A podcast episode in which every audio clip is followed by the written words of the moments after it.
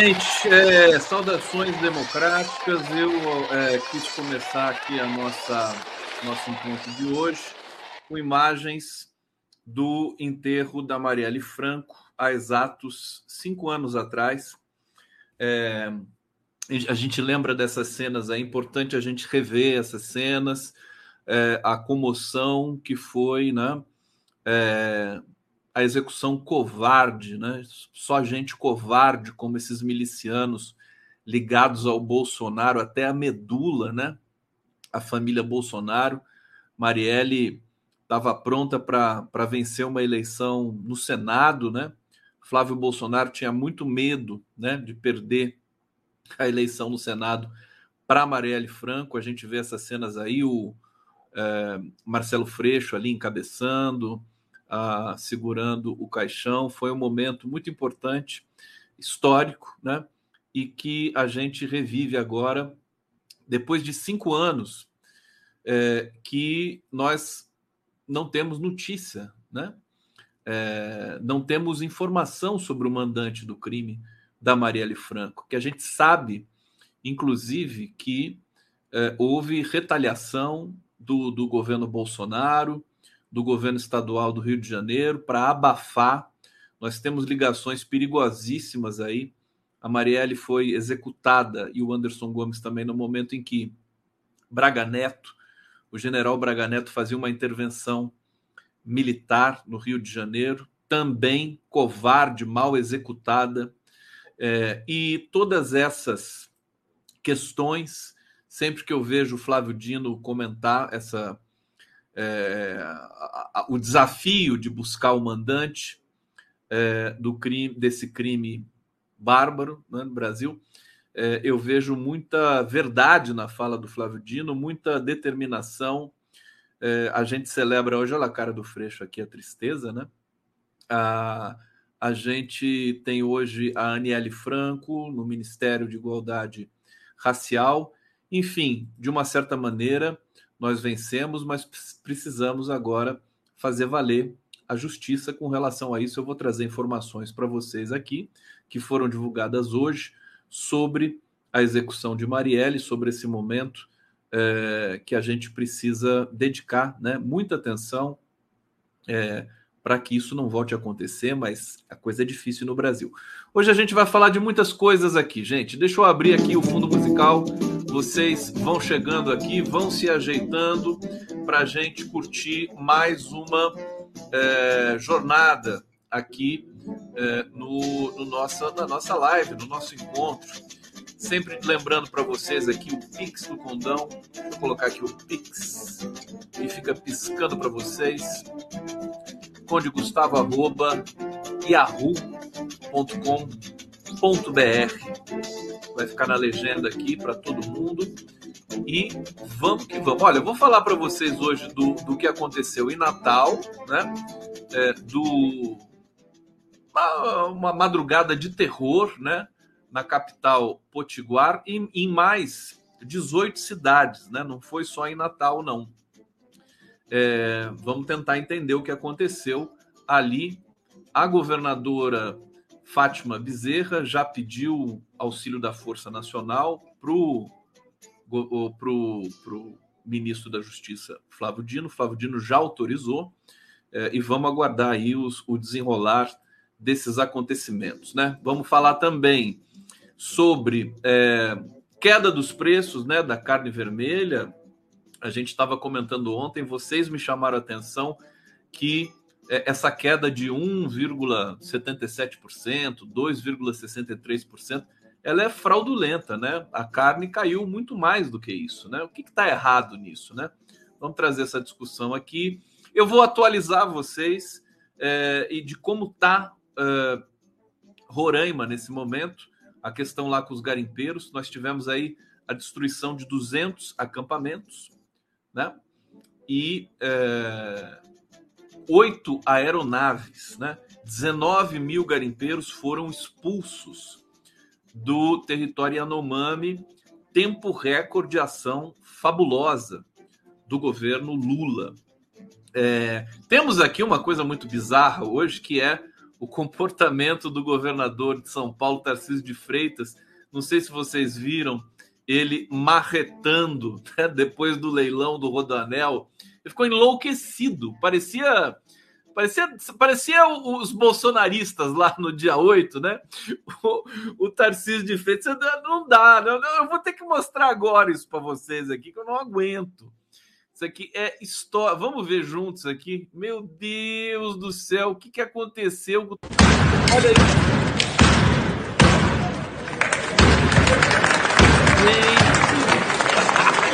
Gente, jogou tudo. Vamos ver de novo isso aqui. Que é isso?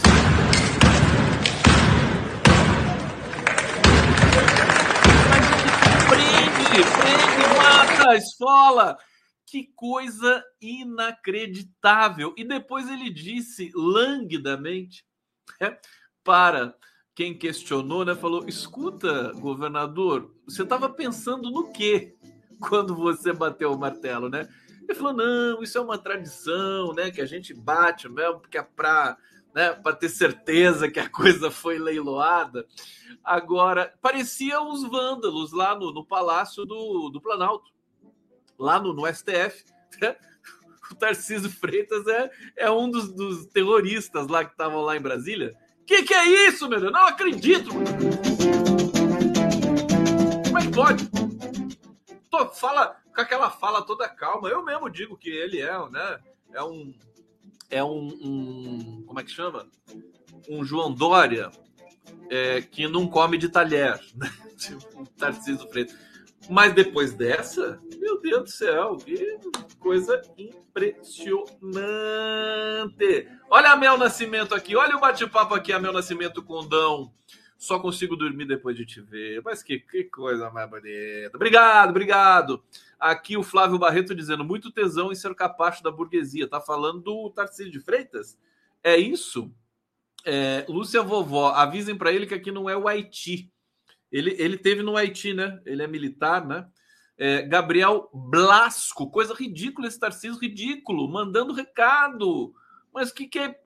Olha, não sei se vale uma interpelação judicial para isso, né? É uma coisa meio estranha, é uma coisa meio perigosa. Teve uma. Aquela jornalista Mili Lacombe falou que o, o Tarcísio Freitas teve um surto psicótico. Eu acho que não. Eu acho que ele fez aquilo deliberadamente mesmo, né? Cheio de consciência. É, a Elisa Morelli, querida, meu amor, um beijo para você, lindíssima sempre aqui. Caiu mais de 10% o valor da carne. Legumes subiram por causa da chuva acabou a exportação para a China das carnes. É, tem várias explicações, dentre elas essa que você nos traz aqui, Anelisa queridíssima. Aí da Bittencourt, o cara pirou total. O cara pirou total, que coisa. Lídia Guiar, Condão, te vem e-mail importante. Mas eu vou ver esse negócio já, é para já. Vocês sabem que eu não dou muito conta disso, mas eu tento, eu sempre tento. Vamos lá, vamos lá, vamos lá. Bom, mais coisas que eu vou trazer para vocês hoje aqui para vocês dormirem muito bem informados, felizes com o Brasil. Olha, o Brasil está cheio, cheio de problemas, mas não, não existe lugar no, na galáxia que não tenha problemas. Se fosse tudo bonitinho, tudo certinho, tudo arrumadinho, a gente ia morrer de tédio, né? Então, de tédio, a gente não vai morrer nem no Brasil, nem em nenhum lugar desse mundo. Até, até Noruega, entendeu? Até a Suécia, que todo mundo adora falar, ai, que exemplo, né? Vida, né? Expectativa de vida, as pessoas, todo mundo transa com todo mundo. Não, não é assim, mas poderia ser também, né? Noruega, o, o, o, a renda per capita da Noruega, né? É uma coisa tão, tão alucinante, né? A renda per capita da Noruega acho que dá 80 mil euros Você já pensou 80 mil euros por pessoa? Acho que é mais ou menos isso. Alguém me corrija se eu tiver errado. Mas enfim, até eles têm problemas. Tem problemas. Sabe qual é, é o problema da Noruega? Sabe qual é, é o problema da Noruega? É não ter problema. Isso é um problema. Tá certo? Bom, vamos lá. Aqui, vou, vou trazer para vocês informações é, daquele caso cabeludo, estranho, escroto da ABIN, né? que foi usada de maneira criminosa, né? É, General Heleno, né? Vai, vai preparando, né? O pijaminha para prisão, viu, Heleno? É? A gente vai estar tá lá com você, né, feliz da vida, soltando rojões quando você for encarcerado, devidamente encarcerado. Bom, é, que mais aqui que nós temos para hoje? Temos repercussões das joias. Hoje teve depoimento do Bento Albuquerque. É, e, para fechar, o escândalo das vacinas que é, foram jogadas no lixo. Né? 39 milhões de vacinas jogadas no lixo porque venceu o prazo de validade e responsabilidade herdada dos vermes que estavam no governo anterior. Marileia Melo, com seu cachorrinho bonitinho aqui. Obrigado aqui, o superchat da, da Marileia Melo. Um beijo grande, doce para você, minha querida Marileia. Bonito esse nome, Marileia. Eu conheci uma Marileia. Conheci. É verdade. É um nome muito bonito. Vocês não acham? Nomes bonitos, por favor, aqui no chat, né? Vamos fazer a brincadeira como sempre aqui. Deixa eu trazer então para vocês, primeiramente, é, é, a notícia sobre a Marielle e, a, e o Anderson Gomes, né? Cinco anos sem respostas sobre mandantes. É, Museu de Arte do Rio recebeu uma escultura gigante criada pelo artista plástico Paulo Nazaré. É, no Museu do Amanhã, a câmera do celular indica, identifica o rosto de Marielle e reproduz trechos de discursos da vereadora. Muito bonita essa iniciativa do Museu do Amanhã. Instituto Marielle Franco promoveu o festival Justiça por Marielle e Anderson, com apresentações culturais no centro da cidade do Rio de Janeiro. Os acusados de matar Marielle Anderson, e aí a gente vai para aquele. para o que a gente sabe né, desse processo todo. Né? Os acusados de matar Marielle Anderson estão presos. O policial reformado Rony Lessa e o ex-policial militar Elcio Queiroz. O julgamento pelo Tribunal do Júri ainda não foi marcado. Até hoje não se sabe quem mandou matar Marielle Franco e por quê. A Praça Mauá, no centro da cidade do Rio de Janeiro, recebeu o festival Justiça por Marielle Anderson, também com apresentações culturais. É, e aqui a gente segue na questão é, do, do, da tentativa de identificação né, é, dos, dos mandantes. Né? Dois homens apontados como executores estão presos. É, data do julgamento não foi marcada, isso aqui eu já falei. Espera aí, deixa eu ver para onde que a gente vai aqui. Ah, aqui terminou esse, esse essa notícia. Então, deixa eu pular aqui para outra, é, que está bem completinha aqui sobre a Marielle. É, deixa eu pegar aqui. Bom, a viúva da Marielle, a vereadora Mônica Benício, cobra todos os dias respostas para o crime. É, nesse dia que completa cinco anos do crime bárbaro, ela postou um vídeo nas redes sociais que reforça o pedido de esclarecimento meia década sem resposta é tempo demais, né? Disse a Mônica Benício. Bom, o avanço mais consistente do caso é a prisão do Elcio Queiroz e do Rony Lessa. É, o primeiro é acusado de ter atirado na Marielle e Anderson, o segundo de dirigir o carro é, no assassinato. Eu acho incrível é que esses caras eles estão presos. Alô, Flávio Dino? Alô, alô, que todo mundo aqui do governo, né, nesse momento, STF, etc., né, pessoal que assiste a live do Conde, aqui, é, esses caras estão presos. São, são eles, eles negam, parece que eles negam, né, o, o assassinato e tudo mais, mas parece que é incontestável, né, que os dois participaram desse, dessa execução. E como é que a gente não sabe o mandante? Não tem interrogatório? Sabe? Não, é, eu, enfim, eu sou contra, né? Quem torturava em interrogatórios é o Ustra, era o Bolsonaro, né? Esse pessoal que tortura, né? Eu sou contra a tortura em interrogatório, evidente. Mas é, será que não dá para fazer esses caras falarem, né? oferecer uma delação premiada, alguma coisa para eles, porque eles sabem. Eles é, é, fizeram serviço para alguém. Eu estou enganado? Eu estou delirando? Quer dizer, Rony Lessa, será que eles não sabem? Será que receberam um telefone, um depósito no banco, fala mata aqui e tal, e ninguém sabe? que É isso que aconteceu? Eles estão protegendo alguém, né? Eles estão com medo de morrer, né? porque talvez se eles entregarem quem mandou, eles possam ser executados também na prisão. Tem que dar proteção para esses caras, né? Bota numa cela isolada, né? Faz, faz o cara falar. Sabe? E não precisa, você tem psicologia, você tem, você tem várias formas de fazer uma pessoa falar. Tem técnicas para isso. Eu não me conformo. Entendeu? Tá os, os dois assassinos ali e ninguém vai perguntar para esses caras, né? Quem que mandou matar? Eu gostaria de, de, de, aprofundar isso aqui. Vamos ver o que vocês estão comentando aqui. É, aqui, Isa, Is, Isbela Pitelli. Óbvio que foi o Carlos Bolsonaro e família. A gente não pode falar peremptoriamente, né? É, por isso caracterizaria até outro tipo também de violação aí da, da lei penal. Mas os indícios são é, eloquentes demais, né?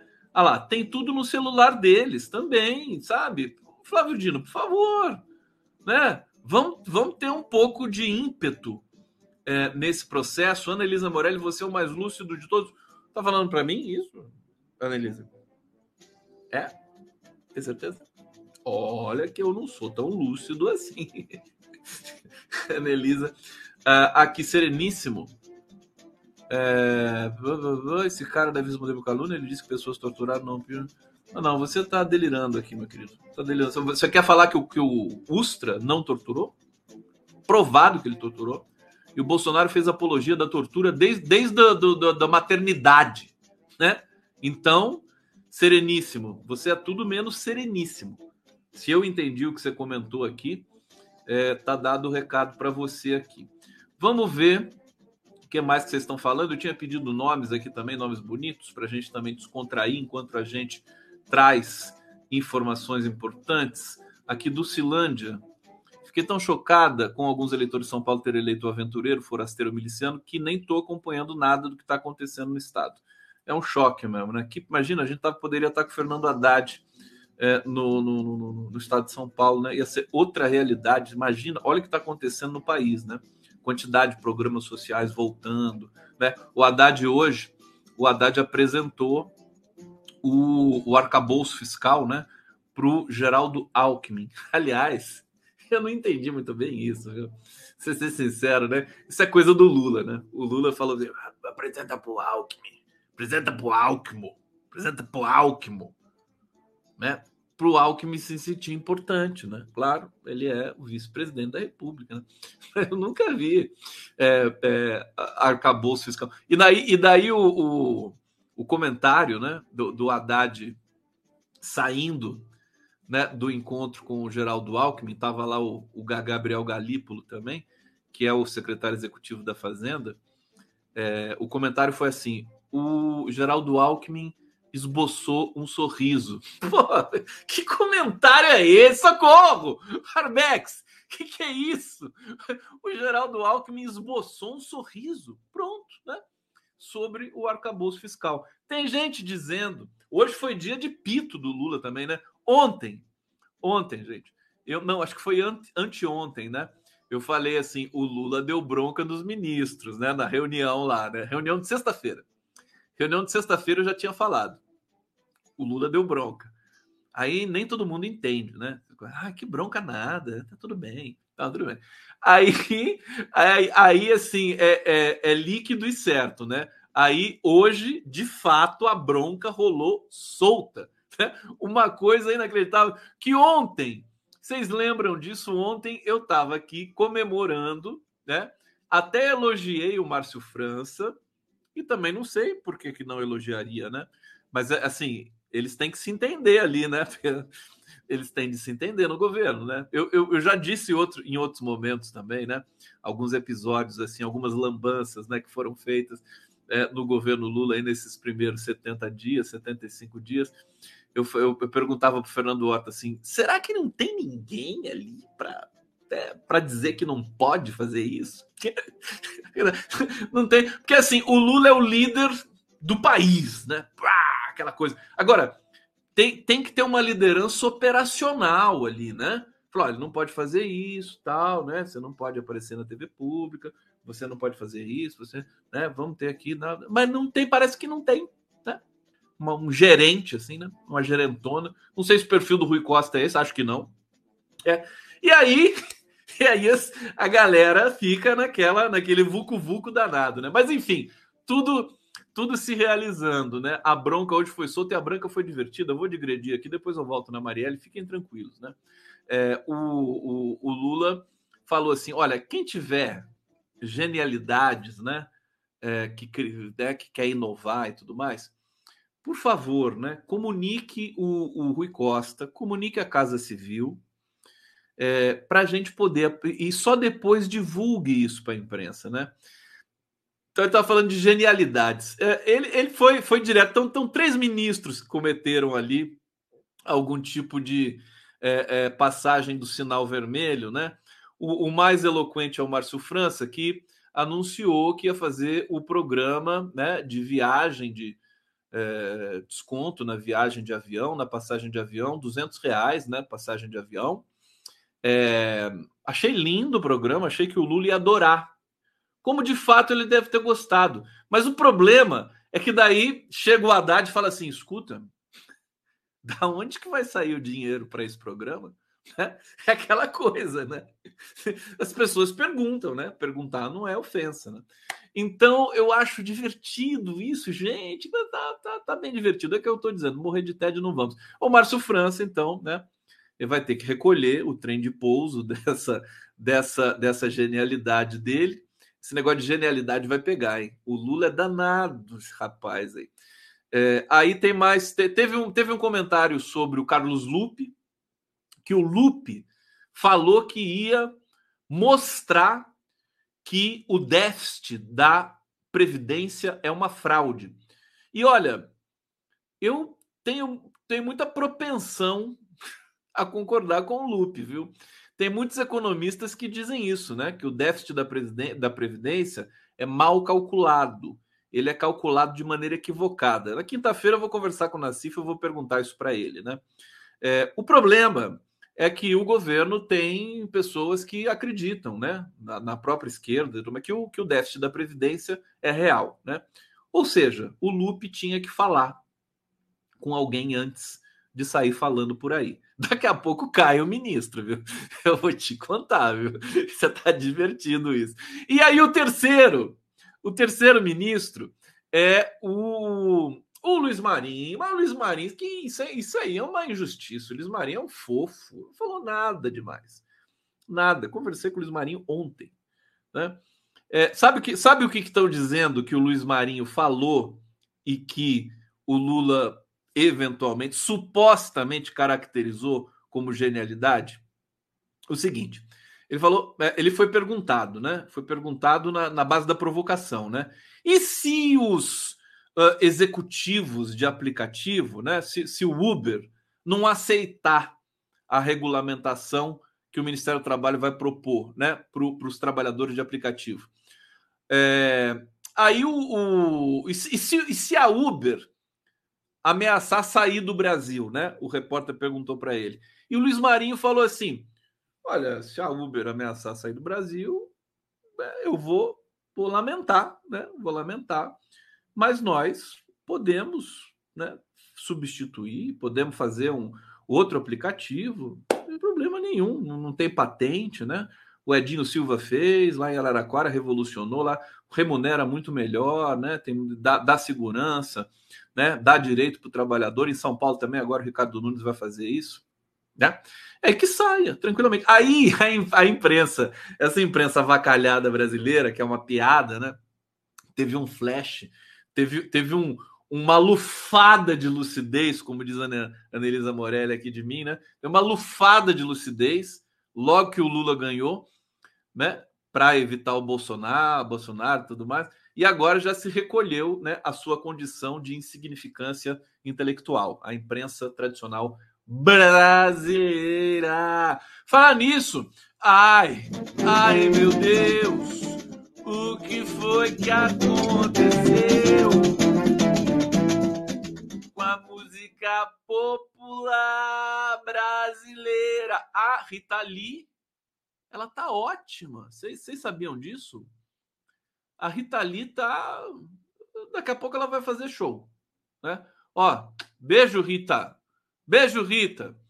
Rita Lee, maravilhosa. Ela foi internada um tempo atrás, foi, teve alta, já postou no Instagram e tal. Tá, tá maravilhosa. E eu acho que a Rita, ela teve um câncer no pulmão, né? Mas parece que, que curou e não teve reincidência. E vamos torcer para a Rita Lee fazer mais um show? Vamos, vamos fazer uma campanha para a Rita Lee fazer mais um show? Eu quero ver um show da Rita Lee. Mais um na vida, né? Eu vi um, eu posso ver mais um. Não é isso? Vamos fazer? Vamos fazer, vamos fazer. Rita Lee, alô, Roberto de Carvalho. Roberto de Carvalho, dá uma entrevista para mim, Roberto de Carvalho. Vamos conversar sobre a Rita Lee e tudo mais que está acontecendo nesse mundo aí. Não é verdade? Cachaça não é água. A piracema. A piracema aqui. Cadê a piracema? Peraí, peraí, peraí, peraí. Piracema, bairrinho. Cachaça não é água. Vocês viram que o Papa Francisco é, cantou essa música lá na, na, nas festividades lá. 10 anos de papado, né? Você sabe, sabe o que, que os amigos do, do Bergoglio, do Jorge Bergoglio, falaram para ele né, nos 10 anos de papado? É, os amigos de balada do, do, do, do Bergoglio, vocês viram isso? Amigos e amigas, né, de, de balada falaram assim: aê, que papado, hein? Papado. que, babado é esse? Que papado é esse, Papa Bergoglio? Que papado é esse? Fica 10 anos de papado, velho. 10 anos de papado. Aê, que papado muito louco. O Bergoglio. O Bergoglio é a entidade, né? Maravilhosa. E ele adora o Brasil. Ele ama o Brasil. E, é, e ele gosta dessa marchinha de carnaval. Você pensa que cachaça é água. Dá até vontade de botar a fantasia do Papa e sair cantando essa música. Se o, se o Papa, o Bergoglio, você sabe quem que é amigo do Papa? Quem que é amiga do Papa? A Carol Proner. Carol Proner tem o telefone do Papa. Tem o zap do Papa. Né? E, e, e tem mais gente aqui no Brasil. O, o João Pedro Stedley também é muito próximo. O, o nosso glorioso e queridíssimo é, Renato Freitas, né? Renato Freitas foi lá, foi recebido pelo Papa e tudo mais. É... o, agora, se ele conhecer aquela música que eu adoro, a mavada pinga que eu me atrapalho, ali mesmo eu bebo, ali mesmo eu caio. Esqueci a letra, porque eu bebi tanto que eu não lembro mais a letra, né? Yeah. Eu bebo da pinga porque gosto dela. Eu bebo da branca, bebo da amarela. Eu bebo no copo, bebo na tigela. Bebo temperada com cravo e canela. Depois, como é que é? Só. Só... E vai pingar na goela. Oi, é tão lindo isso, né? É cultura popular, uma coisa maravilhosa. Adoro essa música da a Marvada Pinga. Marvada Pinga. Hoje eu tô que tô, né? Tudo bem? Tudo bem? Vocês estão felizes aí? Alguém está insatisfeito com, com essa com essa eh, digressão aqui? Olha que bonito, o público aqui. Obrigado, Rede TVT. Estamos ao vivo aqui, TV 247, TV GGN, Prerrogativas, canal do Conde. Quando eu olho aqui, eu fico super feliz aqui com a audiência de vocês. Deixa eu pegar aqui o Antônio Antônio Rasques. Conde, sabe que o tráfico do Rio Grande do Norte é todo de obreiros e pastores evangélicos são a vergonha do Brasil. Não sabia disso, não. É? Então, eu vou, eu vou falar justamente. É Inesita Barroso, essa música, mas ela, ela que compôs a Marvada Pinga? Quem que é o compositor da Marvada Pinga? Vamos lá que eu pergunto para vocês também. É, a, a, a, Maria Edina está dizendo aqui, quando fiquei sabendo hoje que a cachaça branca da Paraíba é a melhor. Olha, eu vou para Paraíba, eu vou na praia do Conde, vou pegar a cachaça branca, é isso? E vou e vou ficar lá para sempre, né? Na praia, na minha praia, que é a praia do Conde. Bom, cidades do Rio Grande do Norte. Eu volto a falar da Marielle no final. Hoje tem tem eu, eu vou fechar com um em primeiríssima mão para vocês, presente para vocês. É, no dia 17 de março, sexta-feira, serão 50 anos da, do assassinato, da morte, da execução do Alexandre Vanucci Lemes. Alexandre Vanucci Lemes, irmão do Paulo Vanucci, nosso amigo da TVT, é, tio do Camilo Vanucci, essa referência que a gente tem aí no jornalismo, no, nas biografias, na, na literatura brasileira, no ensaio brasileiro. E está é, tá sendo preparado um grande evento, né? É, se não me engano, na PUC, é, também uma missa, né? Uma missa, é, lembrando aí os 50 anos de, de execução, de morte do, do Alexandre Vanucci. E o, o Celso Frateschi, que é um grande ator, referência máxima também do teatro brasileiro, ele gravou um vídeo, né, com um texto, que foi um texto escrito pelo Camilo Vanucci, é, como se fosse o Alexandre Vanucci falando, né? E eu vou mostrar esse texto para vocês, essa, essa, essa performance do, do Celso Frateschi no final da live e em todos os canais que estão aqui transmitindo, depois da live, né, à meia-noite em ponto, é, vai estreia, estreia nacional é, deste, deste teaser, né, deste clipe do Celso Frateschi, aí lembrando os 50 anos de morte do Alexandre Ivanuk. Muito especial, é, e eu convoco a todos para acompanhar aqui com a gente. Depois a gente vai ter, enfim, é, vai ser uma vai ser uma lembrança muito bonita, uma celebração muito bonita. Então hoje a gente vai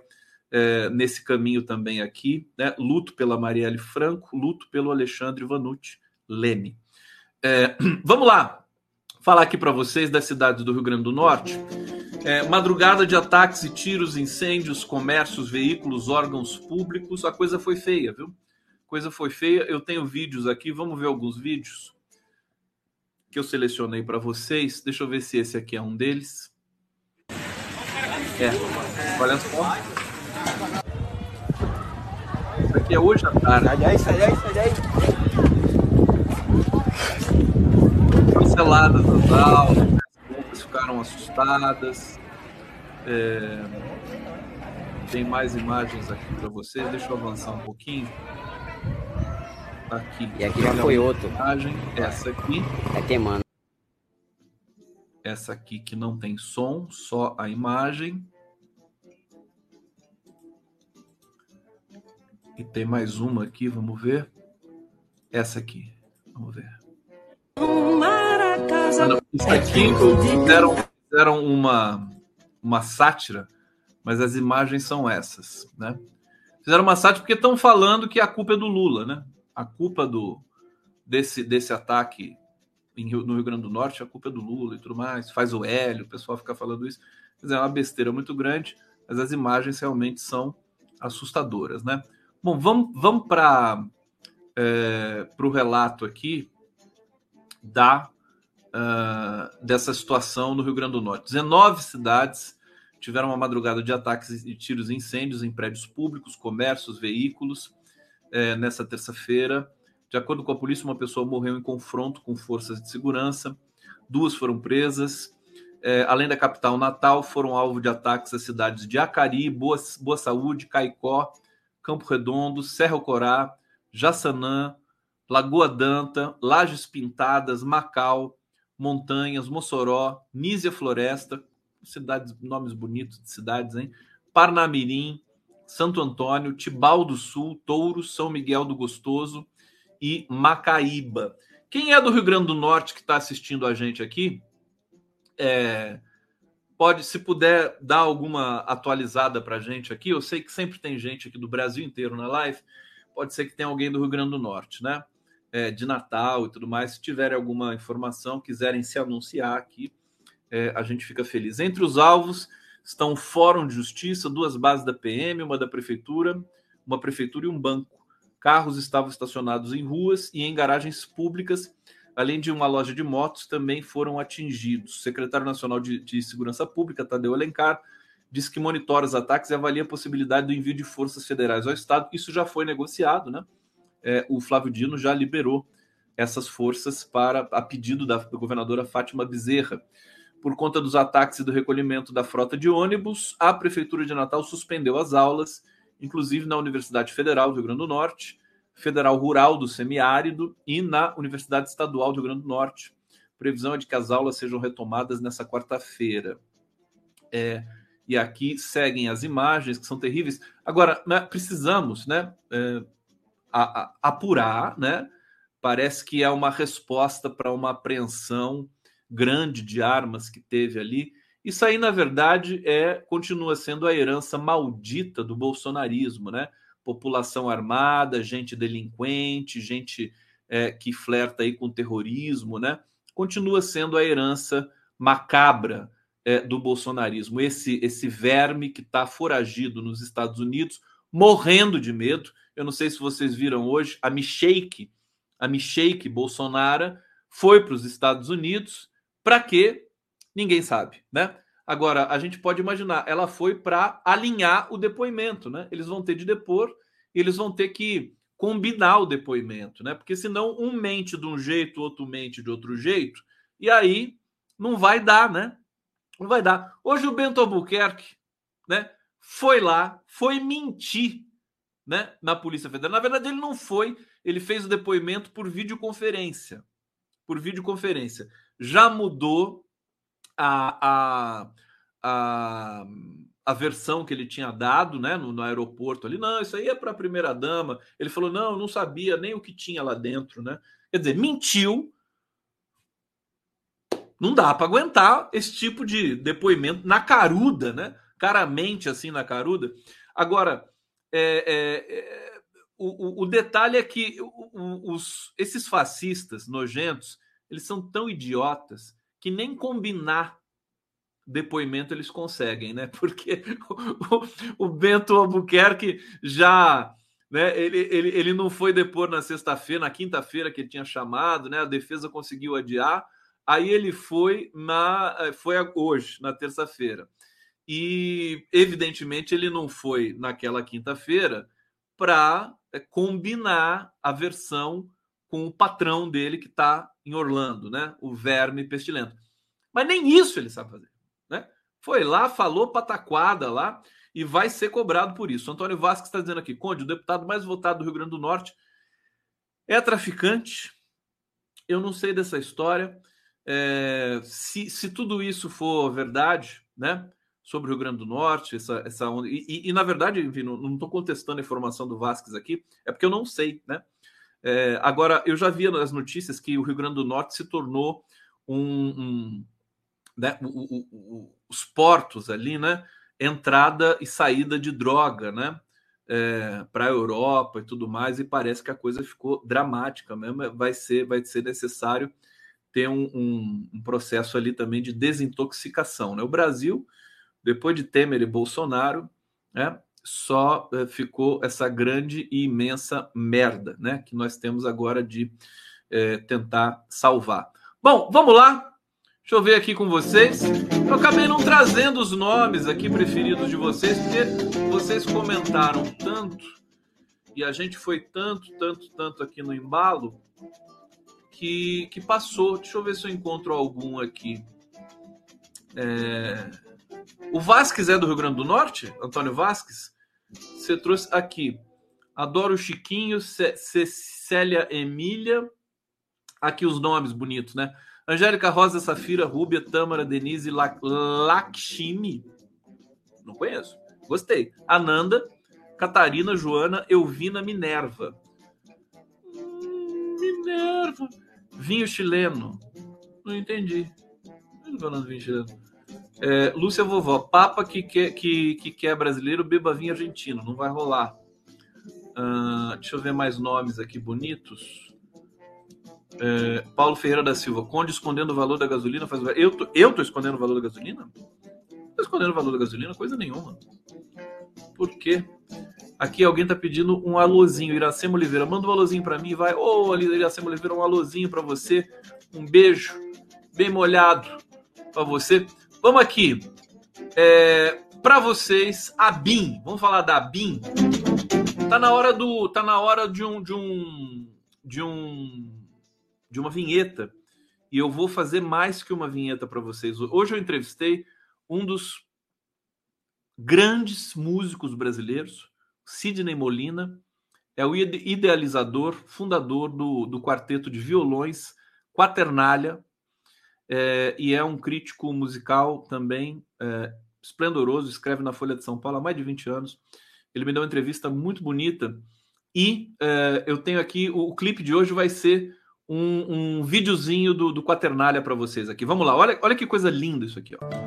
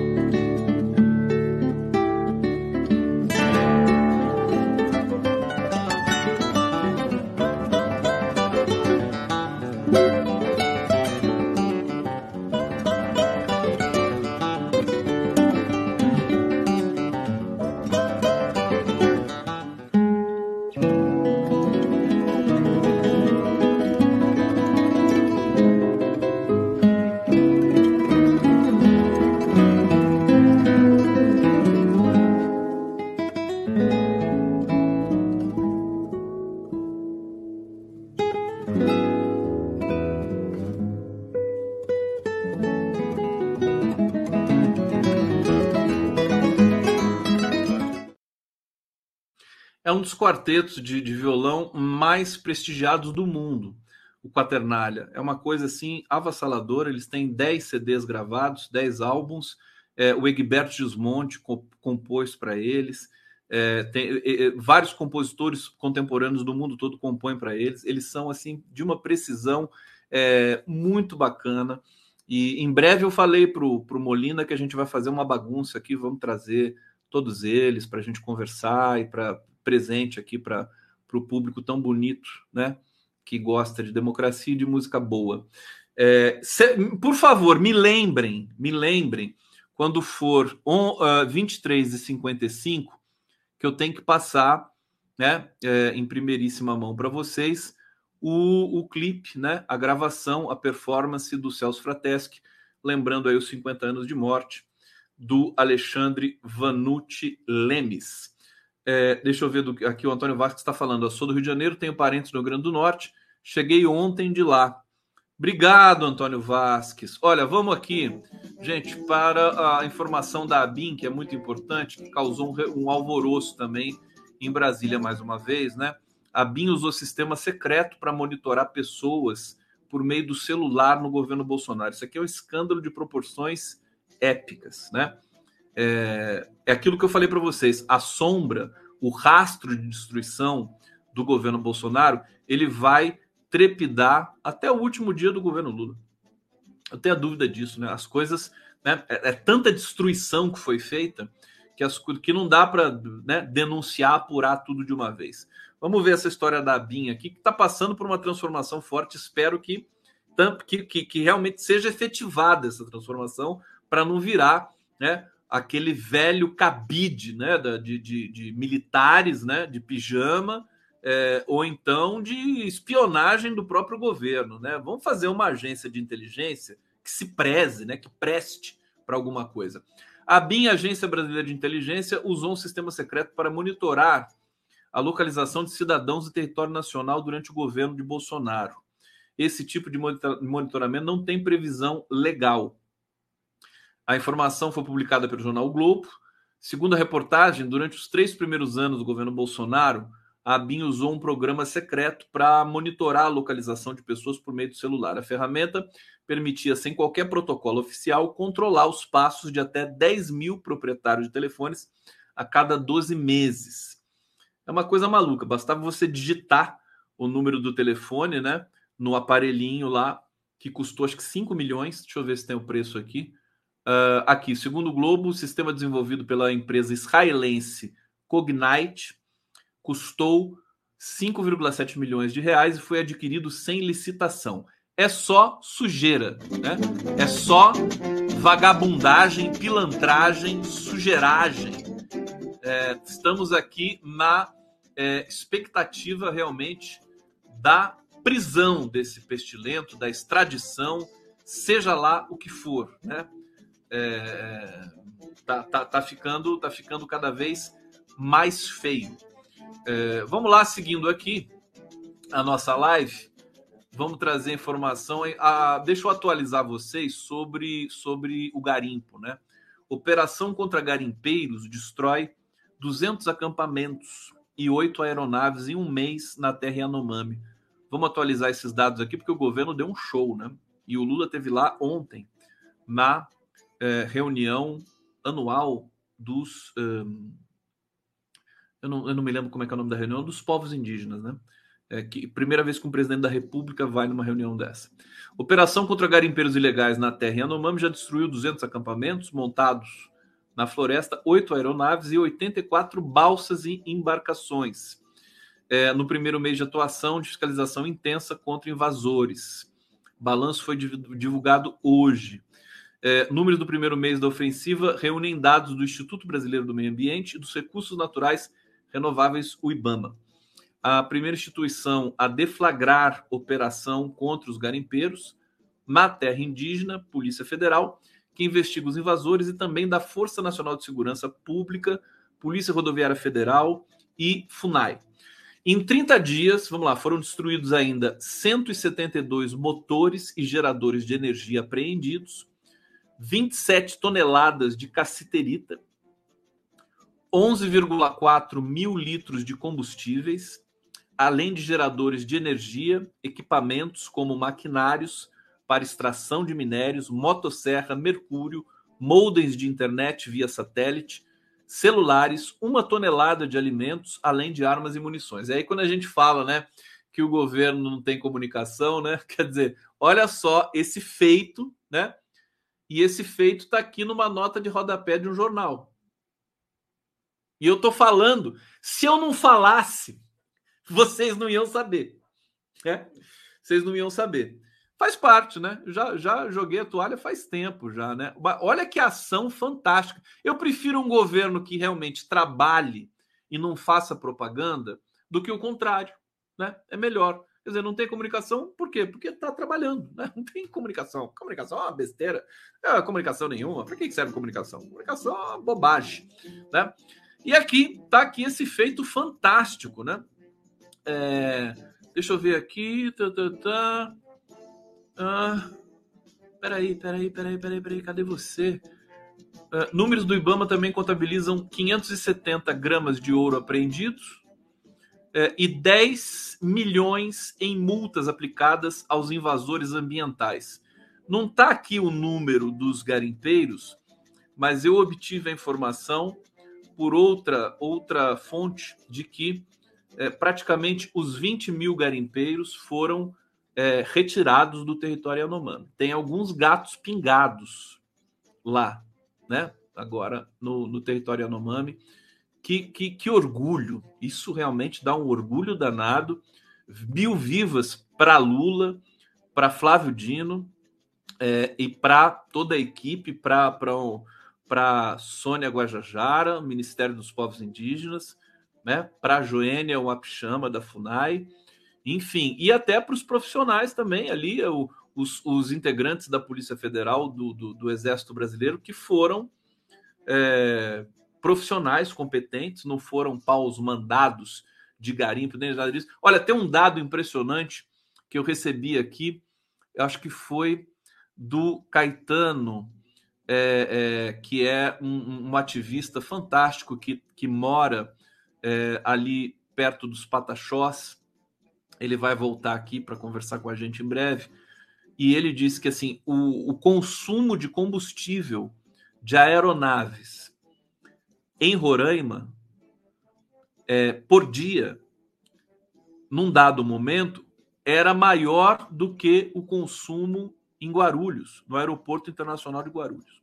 Só para vocês terem uma ideia do volume de voos né, é, é, que, que, que havia ali no território Yanomami. Quer dizer, vou repetir, né?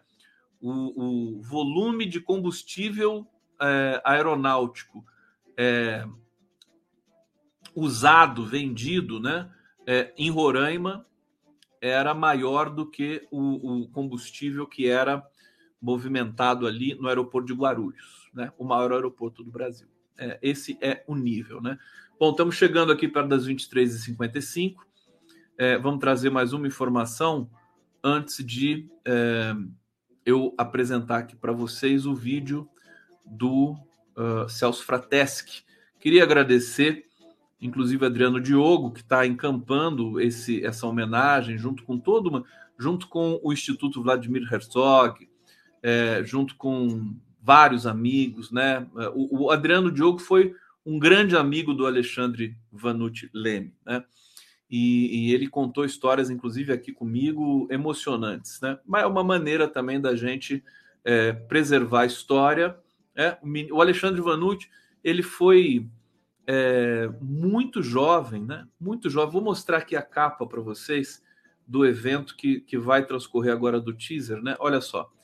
Esse aqui é o Alexandre Vanucci Leme. Está aqui, muito jovem. Essa é uma das raras fotos dele. É, foi torturado, brutalmente executado em 1973. Está aqui o Celso Frateschi, é, que vocês vão ver é, nesse momento. Né? Eu já vou deixar aqui para vocês, para a gente encerrar com esse vídeo, com esse, com esse registro tão importante é, durante a, a, homenagem ao Alexandre Vanucci, a gente vai ter outras surpresas, a, artistas do Brasil inteiro que gravaram também para, é, para lembrar dessa data. E eu vou terminar, então, a, essa, essa live de hoje. Eu estou até um pouco desacelerado hoje, né? Vocês perceberam, né? Porque, em respeito né, também a esse momento, ao luto, a Marielle, ao Alexandre Vanucci, e está aqui para vocês, é muito especial, muito bonito. É o, Celso Frateschi lendo um texto, né? É, que é emocionante. Depois da live, à meia-noite, esse, esse vídeo vai estar tá distribuído em todas a, todos os canais democráticos que compõem o Pool pela Democracia, que eu tenho o prazer de coordenar. Então, para vocês, está aqui Alexandre Vive. Um beijo a todos. Valeu. Meu nome é Alexandre Vanucci Leme. Quando entrei na USP em 1970, ganhei o apelido de Minhoca. A turma achava graça quando eu imitava um dos professores da geologia, o Sérgio Stanislau do Amaral, conhecido como Minhocão. Quem não era da GEL devia pensar que eu virei minhoca por ser franzino e por estar sempre me metendo na terra, o que também era verdade sempre fui vidrado em geologia. E colecionava rochas desde menino em Sorocaba, no interior de São Paulo. Aonde eu fosse, voltava sempre para casa com algum mineral. Em pouco tempo, eu comecei a participar do movimento estudantil. Naquela época era tudo mais complicado. Censura, governo Médici, muita gente presa, Desde 64, os centros acadêmicos eram proibidos por lei de promover ações, manifestações ou propaganda política de qualquer espécie. Mas a gente se virava. Editava jornais, convidava artistas, organizava encontros ia fazendo oposição à ditadura do jeito que dava. No começo de 1973, o cerco começou a se fechar surgiram rumores que havia um agente infiltrado em nosso grupo. Ainda assim, eu continuava indo às aulas. Não usava codinome, nem era clandestino. Fui sequestrado e conduzido ao DOI-CODE. O major Carlos Alberto Brilhante Ustra estava eufórico. Os primeiros a me torturar foram os agentes da equipe C. Eles atribuíam a mim ações que eu não cometi até porque estava em repouso em Sorocaba naquelas datas. Pediam nomes e eu dizia o meu. Pediam nomes e eu repetia o meu, horas a fio. Por volta das quatro da tarde do dia 17 de março de 1973, foram me buscar para mais uma sessão de tortura e encontraram meu corpo inerte. Recém-operado, não resistia à porrada e aos choques elétricos. Uma hemorragia interna foi a minha sentença de morte.